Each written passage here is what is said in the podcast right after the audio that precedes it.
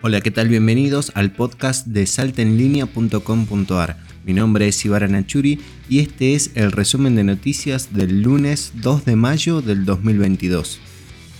El diputado Orozco será imputado por imposición de torturas. La citación a audiencia de imputación a Gustavo Orozco será para este día miércoles 4 de mayo.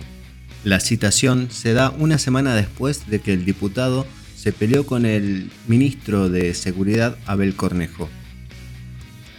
Se prevé un incremento escalonado en las tarifas de energía eléctrica.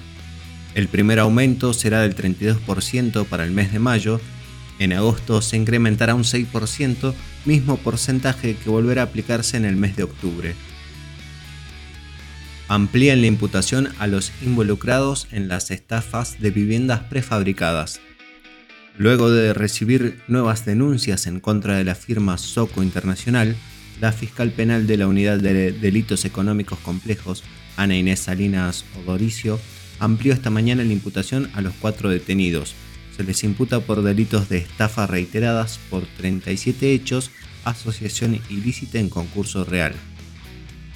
Carnielo no se presentará ante la justicia, adujo un viaje a la conferencia episcopal.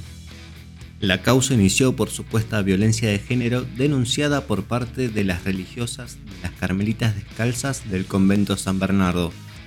Si bien había una audiencia fijada para este 3 de mayo por el juzgado de violencia familiar y de género número 3, el monseñor faltará ya que estará participando de las deliberaciones de la Conferencia Episcopal Argentina.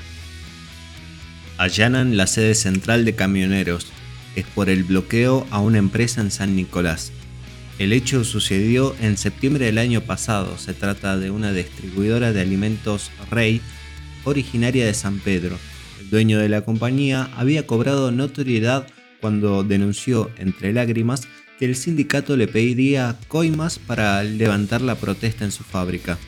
Por el hecho, hay dos sindicalistas detenidos por extorsión. Estas fueron las noticias que marcaron tendencia este lunes 2 de mayo del 2022. Mi nombre es Ibarana Churi y quiero agradecerte por mantenerte informado en el podcast de saltenlinea.com.ar. Muchísimas gracias y nos reencontramos mañana para más información.